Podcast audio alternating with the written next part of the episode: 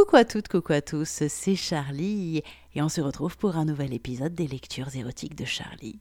Et cette semaine, c'est le deuxième épisode consacré au troisième roman érotique de Jessica Lombard, Into Vinceres. Alors, si vous ne savez pas du tout de quoi parle ce livre, je vous invite à écouter le premier épisode. Hein. Je vous invite également à aller lire l'article de présentation de ce roman qui est disponible bien entendu sur mon site charlie liveshow.com. Eh bien oui, vous le savez, à chaque nouvelle lecture, il y a un article avec le pitch, le résumé du livre, et puis ce que j'en ai pensé, et, et, aussi une petite réflexion autour de la thématique abordée, les liens, etc., etc. Et même un lien vers mon Patreon, parce que si vous aimez les lectures érotiques de Charlie, que vous voulez les soutenir, le meilleur moyen de le faire, c'est de me soutenir par Patreon. Cette semaine, il y a une petite nouveauté dans les lectures érotiques de Charlie. Je vous avais demandé il y a quelque temps comment je pouvais faire évoluer ce podcast. Eh bien, voici une des façons de faire évoluer le podcast. En préambule de la lecture, vous allez découvrir ce que Jeanne Malisa, qui est l'éditrice de Into Vinceres, puisque c'est la directrice de la collection Alco, vos éditions Execo, vous allez donc découvrir ce qu'elle a pensé du livre de Jessica Lombard et pourquoi elle a eu envie de l'éditer. Voici la petite interview de Jeanne Malisa et juste après, on découvre la lecture d'un nouvel extrait du roman de Jessica Lombard, Into Vinceres. Bonjour Jeanne Malissa, quelle chance de t'avoir au téléphone? Euh, tu es la directrice de collection euh, de la collection Alco, vos éditions Execo, et c'est donc un petit peu toi l'éditrice de Into Vinceres de Jessica Lombard. Donc j'ai quelques petites questions à te poser. Oui, bonsoir Charlie, je suis ravie de t'entendre. Moi aussi.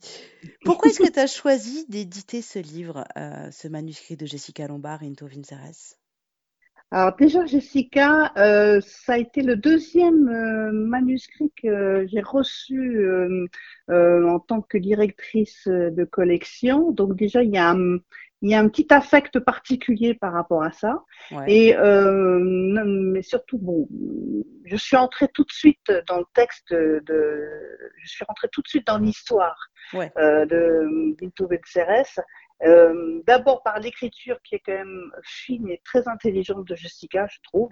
Ouais. Elle a en plus une, une, culture du milieu libertin qui m'a beaucoup séduite. Et, euh, et, euh, et puis bon, le personnage de Darius, il est d'un gothisme absolument flamboyant. Quoi. De toute façon, moi, tout le long de l'histoire, euh, je n'ai pas arrêté de penser au, au fantôme de l'opéra, une des œuvres magistrales de, de, Gaston Leroux, qui est un de mes écrivains préférés, et qui est grosso modo à peu près euh, une histoire parallèle, quoi. Donc, je, suis tombée vraiment, euh, j'ai vraiment aimé tout de suite euh, ce manuscrit, je savais dès le départ, euh, au bout d'une dizaine de pages, que c'était bon. J'allais éditer Jessica. Ouais, et tu as aimé vraiment et l'histoire et l'écriture de Jessica. C'est ça. Oui, bah, de toute façon, c'est les deux conditions sine qua non pour pouvoir entrer dans ma collection. Qu'est-ce qui t'a touché particulièrement dans ce, dans ce livre? Euh, bah D'abord, euh, en premier, c'est Darius, hein, bien sûr, avec cette maladie qui, qui, déforme son visage, déjà c'est euh, c'est pas courant hein, comme sujet abordé, notamment surtout dans l'érotisme, oui. euh, et qui le rend complètement fou au point qu'il a envie de se, se suicider. Mais euh, et sa personnalité euh, qui est quand même euh, incroyable euh, en tant que maître de, de cérémonie, qui est si sûr de lui, qui a un charisme de, de, de fou. Et Jessica justement a réussi à, à lui donner un relief euh, incroyable. Euh, on a vraiment, on ne peut que tomber amoureuse de Darius. Et, euh, et, et j'ai trouvé qu'en plus, elle, elle avait un cheminement de sa, la personnalité de, de, de Darius jusqu'au bout du livre complètement cohérent, quoi. Et c'est ça aussi que, qui m'a qui m'a vraiment fait vibrer. Mmh. Et euh, bon, ensuite il y a aussi la douleur de, de Vincent, hein, le deuil. Euh, et, et, la lettre de, de, de, sa femme qui oui. est euh, ben, magistrale, qui, qui, qui, prend aux tripes, hein, oui. qui lui donne une, une, très belle leçon de vie. Ça, j'aime beaucoup aussi. Ouais, ouais. Et puis bon, bah Hélène aussi, d'abord qui a été euh, conquise, et puis d'abord, oui c'est ça, elle, elle, est conquise par Darius, ensuite elle est confuse, et puis enfin elle est, elle est horrifiée. Donc j'aime beaucoup cette étape-là aussi, qui est très bien travaillée, très bien vue par, euh, par Jessica. Ouais, Oui, puis moi je trouve euh, sur la thématique abordée qu'il y a vraiment euh, euh, dans la le sur le quatrième de couverture et, et dans la préface, Jessica dit qu'elle elle s'est vraiment penchée sur la masculinité et ce que je trouve un peu terrifiant au final. Et je le relierai d'ailleurs pas à la masculinité, mais au comportement dit masculin qu'on peut retrouver aussi bien chez un homme que chez une femme. C'est cette nécessité de contrôle qui fait que tu t'abandonnes jamais en fait. Ce qui est le drame, C'est ça, le contrôle euh, fric. de, Darius, du coup, ce qui, ce qui va l'amener jusqu'à la folie, en fait. Oui, c'est ça, ouais. le contrôle fric qui fait que euh, il, euh, ben, il se perd complètement, quoi. Il se perd complètement, jusqu'à aller jusqu'à presque presque l'innommable, et puis se retient au, au dernier moment. Mais c'est vrai que ce personnage-là, Justement, c'est pour ça que je parlais de gothisme un peu flamboyant, parce qu'il est quand même terrifiant à un moment donné, quoi. Ah, complètement. Justement par ce contrôle fric, ouais. C'est ça. Et, où la peur de l'abandon le rend fou, en fait. C'est ça, ouais. Mm. ouais, C'est euh, très très bien vu ça. Ah ouais, j'ai trouvé aussi, euh, moi j'ai trouvé ça particulièrement bien trouvé au niveau de vraiment de l'histoire et de l'évolution des, personnages. J'ai trouvé ça très très bien trouvé. Est-ce qu'il y a quelques mots que tu veux rajouter sur euh, Jessica Lombard, sur ce livre ben ou à propos de la thématique? Ben justement, par rapport à, à la thématique, bon, d'abord par euh, pour Jessica, moi c'est une autrice. Alors je sais qu'elle aime pas hein, qu'on dise autrice, je crois qu'elle aime préfère auteur, mais moi je dis autrice, donc je, comme bien raison. mon interview, je dis autrice. donc moi c'est une autrice que j'aime, euh, euh, comme je les aime, c'est-à-dire elle est nature, vrai, sans faux, euh, sans faux semblant et euh, sans tabou. Et elle a aussi une tendresse. Enfin, je sais qu'on a une certaine tendresse toutes les deux, même si on n'échange pas souvent. Euh, il n'empêche qu'à chaque fois qu'il y a un échange, c'est toujours avec beaucoup de douceur et, et vraiment une, une, tendresse. Oui, enfin, moi je le sens comme ça. Je sais pas si Jessica le sentira comme ça aussi. Et moi, ce que j'aime aussi beaucoup dans son dans, dans, dans ces romans, et d'ailleurs tu le soulignes très bien dans tes euh, commentaires et dans ton podcast que j'ai écouté attentivement parce que tu as quand même un talent de ouf euh, pour lire pour lire les textes. Je me souviens très bien de ce que tu avais lu aussi pour moi. Et j'étais époustouflée. Là encore pour euh, pour euh, le, le, texte de Jessica, ça m'avait vraiment, ça m'a aussi emballé. Euh, donc, comme tu le soulignes très bien dans tes commentaires, ces romans sont pas une suite de scènes érotiques pour servir l'érotisme. Il y a d'abord aussi une thématique tout autour de ces romans. Dans Into Venceres, notamment, on a la maladie handicapante, on a le deuil, on a l'amour jusqu'à la déraison, et puis euh, euh, donc euh, tout ça enrobé justement par, euh, par, le, par des scènes érotiques, mais il n'empêche que c'est l'axe central, ce sont ces thèmes-là. Et d'ailleurs, dans Pic, dans Cœur à Pic, c'est pareil, il y a aussi un thème central qui est l'addiction au sexe, et puis après la prise de conscience et le besoin de s'en sortir quoi. Il y a toujours un thème qui euh, qui euh, qui est central dans ces romans. J'espère que dans fait, son, celui qu'elle écrit sera pareil. En fait, l'érotisme dans l'écriture de Jessica Lombard, euh, l'érotisme vient servir un propos et vient servir un propos sur l'humain en fait et son et sa ça. manière d'évoluer. C'est ça. Ouais ouais. Ouais, ouais. C'est ça. Et ça, tu l'as très bien vu aussi. Donc, euh, c'est un, un, bon, un, comment dire, un bon, euh, un bel outil que nous offre euh, Jessica dans ses romans pour ça. Ouais. Bah, du coup, mm. j'ai hâte de découvrir Cœur à pic, hein, que je n'ai pas encore lu, euh, pour, pour, pour voir comment Jessica traite justement la, la thématique de l'addiction au sexe, là. Oui. Parce qu'il y a ah, ouais, c'est très, très bien vu. à mon avis, il y a à dire. oui, oui, tout à fait, oui. eh ben, écoute, merci beaucoup, Jeanne. Merci, ben, merci euh, aussi, de, de, ce temps accordé et de ces, de ces mots que tu nous as livrés sur, euh, sur Into Vinceres. J'espère que cette euh, seconde lecture euh, te ravira autant que la première. Je t'embrasse. Oui, et à on très s'en vite, doute pas. J'en doute pas. Je t'embrasse aussi, Charlie, et merci pour tout ce que tu fais aussi pour euh, euh ce l'érotisme. C'est vraiment très bien. Eh ben, merci. Bravo. Merci beaucoup. Je t'embrasse, Charlie. Je t'embrasse, Jeanne. À très vite. Ciao. À très vite. Eh bien, eh bien, comme vous le voyez, Jeanne Malisa est dithyrambique sur ce roman. Ça donne envie d'en savoir plus, n'est-ce pas? Hmm Ça tombe bien, c'est le moment de découvrir un nouvel extrait la semaine dernière, je vous ai lu un extrait où on découvrait un petit peu l'histoire de Darius. Cette semaine, j'ai eu envie de me pencher sur le cas de Vincent et sa rencontre avec Violette Hélène. Et oui, parce que hein, vous l'aurez compris, au château de Montravel, le château de Darius. Quand on vient coquiner, on prend un pseudonyme. Vincent, je vous le disais la semaine dernière, était fou amoureux de sa femme, Katia, qu'il a perdue, qui est décédée d'un cancer. Il est fou de douleur. Et à un moment donné, euh, grâce à une lettre qu'il retrouve euh, par hasard, une lettre posthume de sa femme, euh, il se dit que c'est plus possible en fait de refuser de vivre et il remet le pied à l'étrier et se dit allez, on y va, il faut que je retrouve le chemin de la vie quoi, c'est pas possible. Ne serait-ce que pour honorer la mémoire de ma femme adorée qui était si vivante, je peux pas décemment me laisser mourir. Et du coup, il se rend dans une soirée au château de Montravel organisée du coup par Darius. L'extrait que je vais vous lire nous parle de cette première soirée de Vincent au château de Montravel et ensuite de sa rencontre avec la belle Violette, aka Hélène. C'est parti, voici donc un extrait de Into Vinceres de Jessica Lombard. Alors que je sirotais tranquillement mon whisky et que son alcool fort commençait à apaiser mes angoisses, une femme tout ébouriffée, la mine froissée, les yeux embrouillés par le noir de son rimel qui avait coulé, vint s'asseoir dans le fauteuil à côté du mien. Elle était jolie, malgré son air d'avoir été victime d'une explosion de tube à essai dans un laboratoire de biologie. Elle me sourit. Je fis de même. Bonsoir, je m'appelle Marie-Clémence, mais ici je suis Ombeline, me dit-elle joyeusement. Enchantée, Ombeline. Moi, c'est Horus. Vous m'avez l'air bien rêveur, là, tout seul. Oh, j'avais juste envie d'un peu de calme.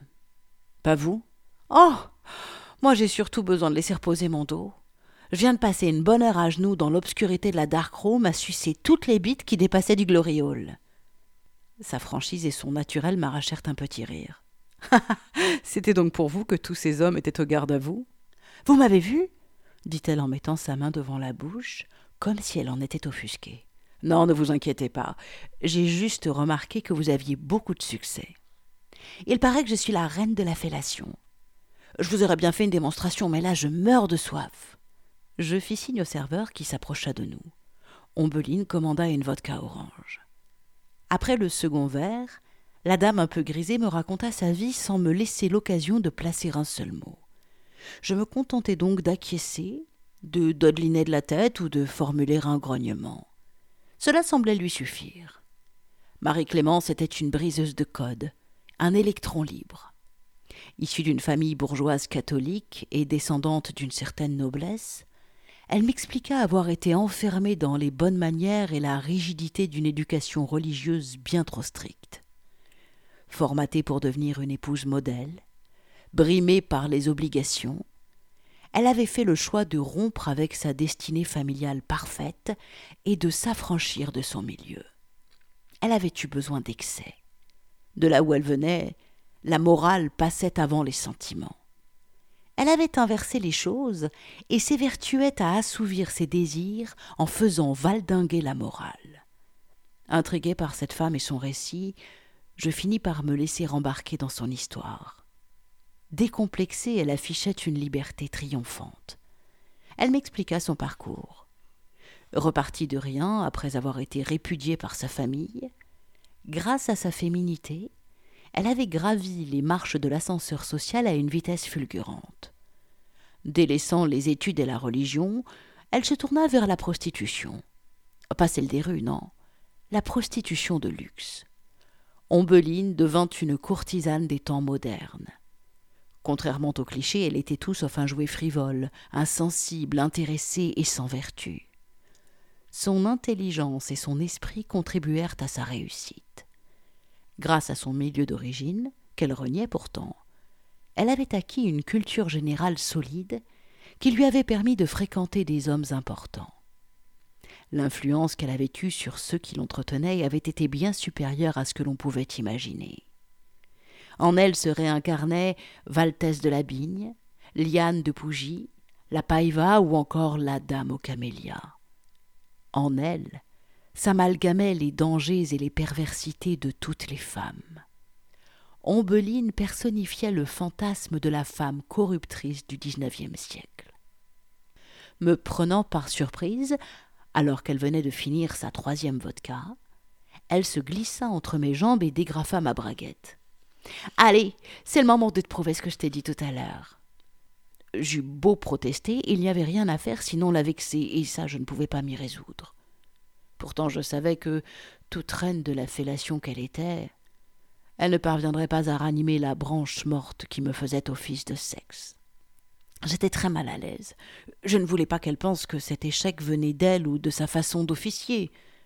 Fort heureusement, le salon était presque vide. Au moins, elle ne se sentirait pas humiliée ou ridicule devant tout le monde. Après plusieurs minutes interminables, elle leva la tête en tenant toujours ma queue toute flasque entre ses doigts manucurés. Son regard croisa le mien, si triste.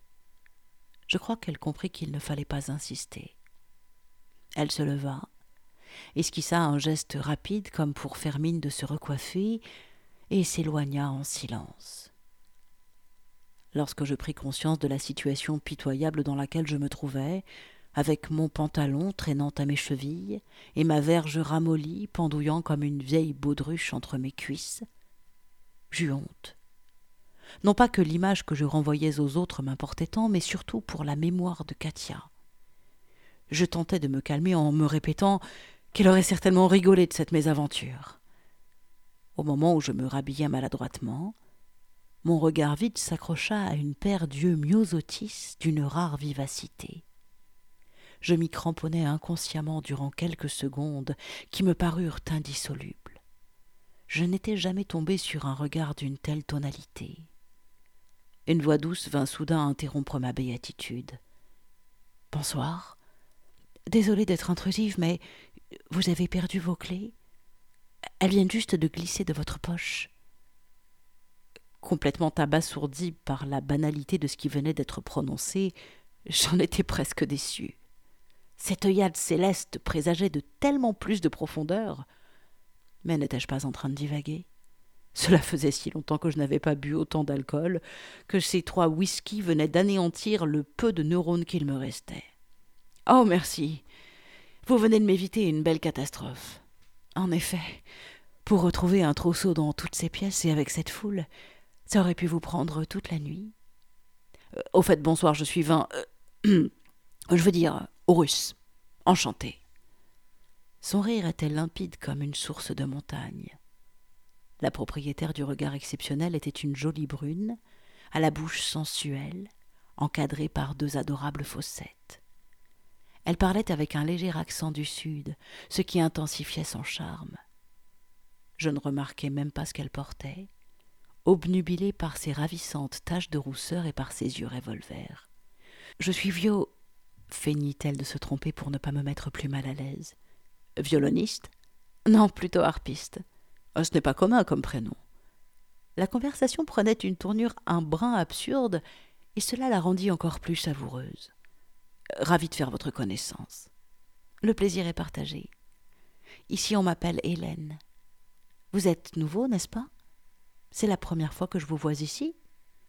Ma gorge se serra. Je n'avais pas du tout envie de raconter ma vie à ce moment précis. Je ressentis le besoin impérieux de fuir, quitte à passer pour un goujat.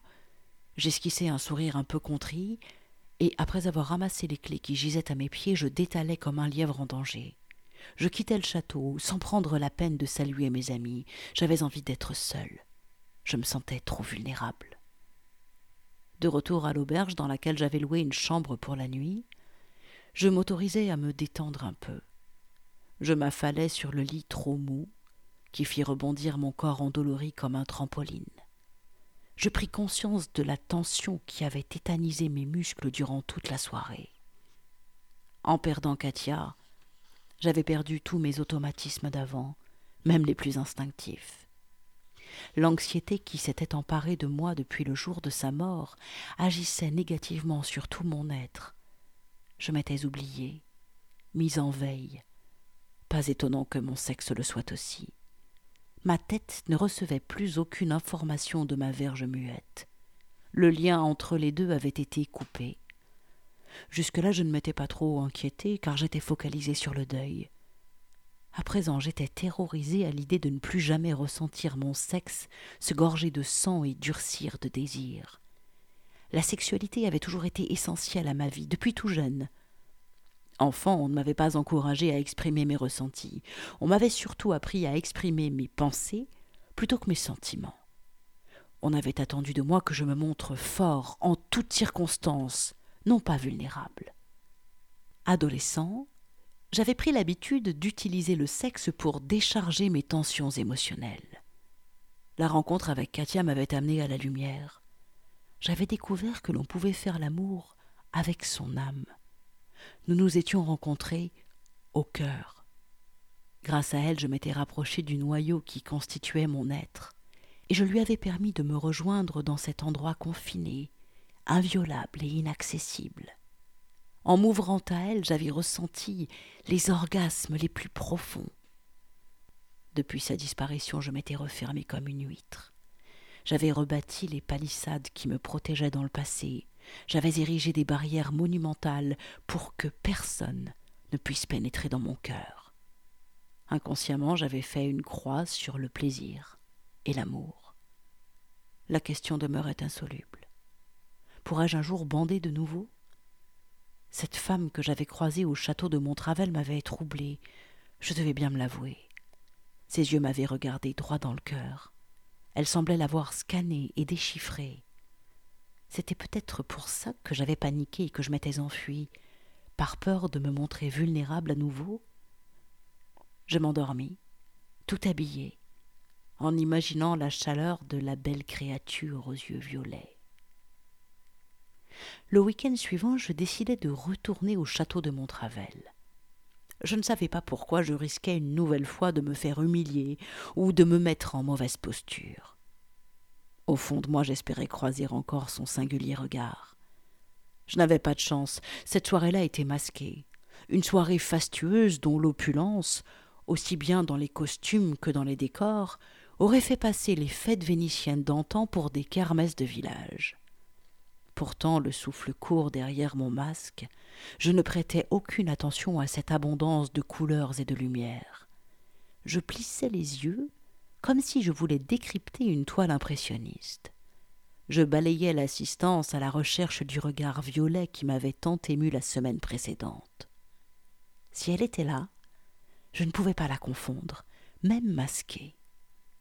Pourtant, après avoir traversé les salons Hermès, Dionysos et même Platon, après avoir visité le donjon et ses alcôves, mon cœur s'emballant à chaque fois qu'il me semblait reconnaître sa silhouette, je dus me résigner. Elle n'était pas là. Je retournais dans le grand salon au moment où débutait le bal. Je devais le mettre entre guillemets, car ce dernier n'avait strictement rien à voir avec ceux qui avaient pu être donnés au sein des châteaux à l'époque. Darius, avec sa perversité légendaire, avait imaginé un ballet beaucoup plus décadent. Tous étaient masqués et revêtaient des longues capes de tissu moiré richement brodées. À l'image des neuf muses réputées pour charmer et apaiser les dieux grecs de leur chant, les femmes avaient été coiffées à leur arrivée de couronnes de roses, de lauriers ou de myrte. À la différence des hommes, elles étaient intégralement nues sous leur cape de soie. On pouvait aisément distinguer quelques éclats de chair sensuelle au gré de leurs mouvements. Cela faisait monter la température et titillait le désir de chacun les hommes devaient s'asseoir sur les fauteuils disposés sur les côtés de la gigantesque salle.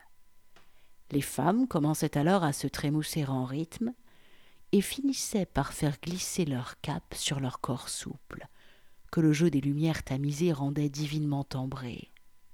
Alors échauffés, les hommes les rejoignaient progressivement pour les démasquer, les enlacer, les caresser, les embrasser.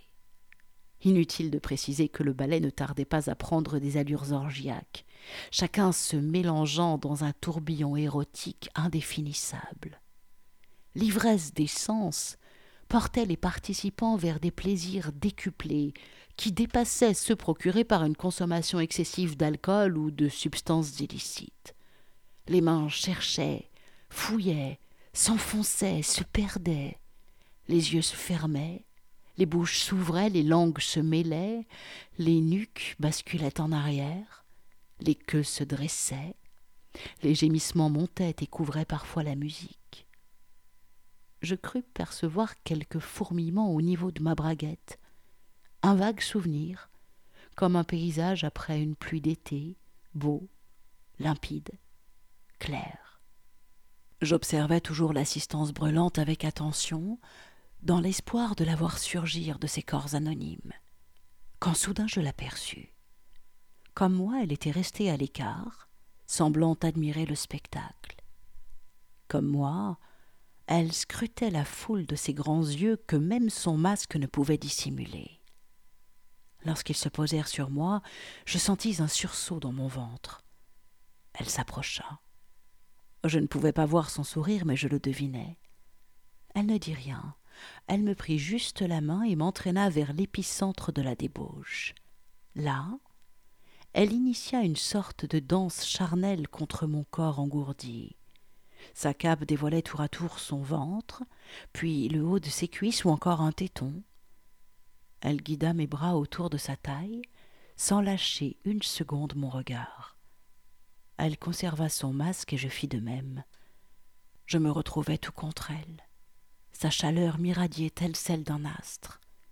Elle m'insufflait son énergie et dégageait un magnétisme électrique, une force d'attraction puissante. Pour une fois depuis longtemps, je ne tentais pas de lutter. Je me laissais envahir par ces ondes sexuelles comme un tournesol se gorgeant de soleil. Elle finit par faire glisser la cape à ses pieds et enfouit son visage au creux de mon cou comme si elle voulait s'imprégner de mon parfum. À travers le masque, je perçus son souffle chaud qui me fit légèrement frémir, puis elle se tourna langoureusement, me laissant admirer son joli fessier qu'elle frotta pile au niveau de ma braguette. Quelques secondes suffirent là où des mois avaient échoué. Le feu de la vie se propagea de la pointe de mon crâne à mon petit orteil à la vitesse de la foudre, et vint se loger dans ma verge réanimée. Lorsqu'elle la sentit durcir, elle me fit face. Sans qu'on échange le moindre mot, seulement en déchiffrant l'expression de mon regard, elle comprit ce dont j'avais besoin à cet instant précis. Elle m'amena jusqu'à l'étage déserté. Elle choisit une alcôve douillette où notre tête-à-tête serait préservé. Là, enveloppée par la douceur ambiante des bougies et le balancement apaisant de leurs flammes, nous.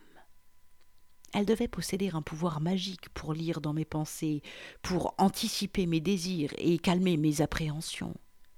Comment avait-elle deviné, juste en plongeant son regard dans le mien, qu'à cette seconde, je ne me sentais pas à l'aise au milieu de cette foule décadente? Elle m'avait extrait de l'agitation pour que nous profitions de cette toute nouvelle bulle d'intimité. Nous ôtâmes nos masques. Je m'accrochai à son merveilleux sourire comme à une bouée de sauvetage. Emmitouflé dans une sérénité inattendue, je fondis dans le désir. Elle m'invita à m'allonger sur le grand lit rond qui nous faisait face. Elle se glissa à mes côtés avec la délicatesse d'une chatte. Je m'abandonnai à ce moment moelleux, onctueux et simple. Pour une fois, et depuis longtemps, je n'attendais rien, juste de la douceur. Je n'étais pas dans la performance, mais dans un instant de pure présence. Je ne voulais rien de plus. J'étais simplement là, tout contre elle nue, prête à accueillir ce moment de partage. Elle me déshabilla lentement. L'effleurement de ses doigts sur ma peau réveilla de vieilles sensations. Ses petits seins fermes frôlèrent mon torse. Je les caressai. Ses tétons se raidirent au contact de ma main. Je m'en émerveillais, comme si c'était la première fois. À mesure que je m'occupais de sa jolie poitrine, je sentis jaillir la puissance de son énergie sexuelle. C'était comme si elle s'ouvrait à moi par de délicieux et encourageants soupirs. Chaque parcelle de son corps vibrait d'une force déconcertante, et plus je la ressentais, plus je m'en nourrissais. J'aurais voulu que cela ne finisse jamais. Lorsque je fus complètement nue, elle vint se poser sur moi tel un papillon sur une fleur. Nos visages étaient très proches. Nous gardâmes les yeux grands ouverts. Ce contact visuel, prolongé et suspendu, embrasa notre désir mutuel. Ses yeux, myosotis, étaient comme deux lucarnes, deux fenêtres avec vue sur son âme. Je ne cherchais plus à masquer, à dissimuler ou à filtrer quoi que ce soit. J'étais transparent. J'osais lui exposer ma vulnérabilité, et contre toute attente, ce fut dans cette union visuelle intense, cette mise à nu ardente, que je renouai le lien avec mon sexe. Ce fut dans ce délicieux partage d'intimité sans artifice que je sentis monter en moi une érection fulgurante et vigoureuse. J'en fus ému aux larmes. Alors elle plongea de nouveau son nez dans mon cou et prit une grande inspiration avant de venir m'offrir son souffle humide dans le mélangeant au mien. Nos odeurs mêlées nous enivrèrent. Notre premier baiser fut interminable. Ma verge, restée jusqu'alors au bord de son jardin secret, s'y enfonça très lentement, si lentement qu'elle me parut disparaître tandis qu'Hélène m'absorbait j'eus la sensation de la recevoir plutôt que de la prendre. Nous restâmes ainsi en ciseaux, en écoutant palpiter nos deux organes. Nous perdîmes la notion du temps, mais aussi les limites de nos sexes respectifs. Aucun de nous deux n'avait envie de bouger, seulement de se fondre l'un dans l'autre, jusqu'à ce que nous nous libérions mutuellement de nos blessures, que nous nous restaurions, que nous nous réconcilions avec nous-mêmes, avec notre nature intrinsèque, féminine et masculine. Ce fut dans cette longue et profonde pénétration, si douce et pourtant si puissante sensoriellement, que j'eus la certitude que j'étais guérie. Mon sexe était aimé, rassuré, libéré, il trépidait de nouveau. Je t'ai reconnu me susurra la jeune femme à l'oreille. Ton parfum, ta peau, le goût de tes baisers. Tu savais qu'on se rencontrerait un jour? C'était obligé.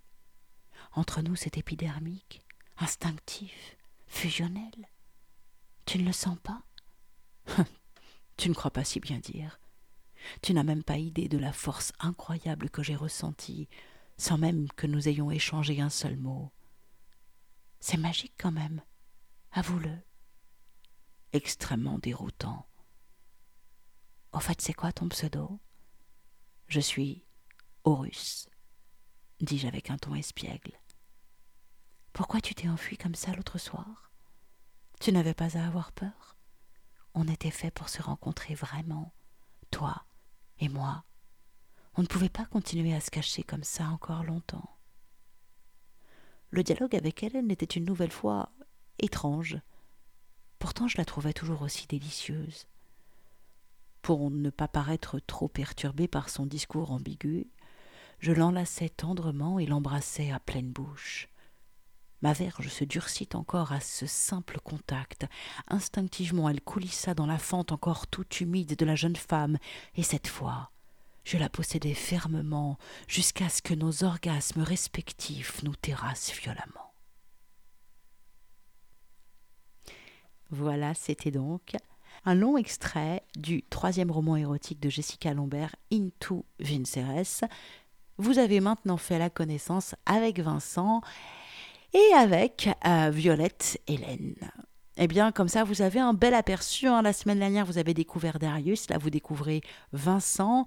Et vraiment, je vous invite à lire Ento Vinceres de Jessica Lombard. Je trouve qu'elle a extrêmement bien articulé son histoire, hein, comme on en parlait euh, en tout début d'interview, en tout début d'épisode dans l'interview avec Jeanne Malisa. C'est extrêmement bien construit et après avoir lu euh, tout le roman, je comprends effectivement pourquoi Jessica Lombard dit que euh, ce roman est une ode à la masculinité. Après, le regard qu'elle porte sur la masculinité est assez intéressant. Parce que, parce que en fait, comment chacun va vivre sa masculinité. Et rassurez-vous, hein, la masculinité, on parle de comportement masculin, c'est-à-dire que ce n'est pas réservé aux hommes. La masculinité n'est pas euh, liée au fait d'avoir une bite entre les jambes, quoi. C'est juste lié à euh, la manière qu'on a euh, de gérer, de contrôler, de s'affirmer. Vous savez quoi? Je ne vous en dis pas plus. Je vous en dis plus dans l'article qui présente la lecture d'aujourd'hui. Alors, si vous voulez en savoir plus, si vous voulez échanger avec moi autour de cette thématique abordée, eh ben rejoignez-moi sur mon site charlie-liveshow.com. Les commentaires sont ouverts, j'en discuterai avec vous euh, avec grand plaisir. Et puis sur mon site, vous retrouverez également les liens pour vous offrir le livre de Jessica Lombard, Into Vinceres, son Facebook, son site, et puis évidemment un lien pour devenir Patreon si vous voulez soutenir les lectures érotiques de Charlie et même l'ensemble euh, du travail que je propose sur mon site autour de la sexualité vous pouvez le faire je vous invite à le faire. J'ai besoin de votre soutien. Donc patreon.com slash charlieliveshow ou le lien directement via mon site charlie-liveshow.com. Et là, à vous de voir combien vous voulez mettre dans le chapeau pour me soutenir. Eh bien, cette découverte de Into Vinceras est terminée. Pour en savoir plus, vous n'avez plus qu'à lire le livre. Moi, je vous retrouve très bientôt pour une nouvelle lecture érotique et m'est avis qu'il va être question du prix de la nouvelle érotique. Je dis ça, je dis rien. Allez, vous pouvez reprendre une activité normale. Prenez soin de vous et moi je vous dis à très vite pour de nouvelles aventures érotiques, bien entendu. Ciao, ciao, ciao.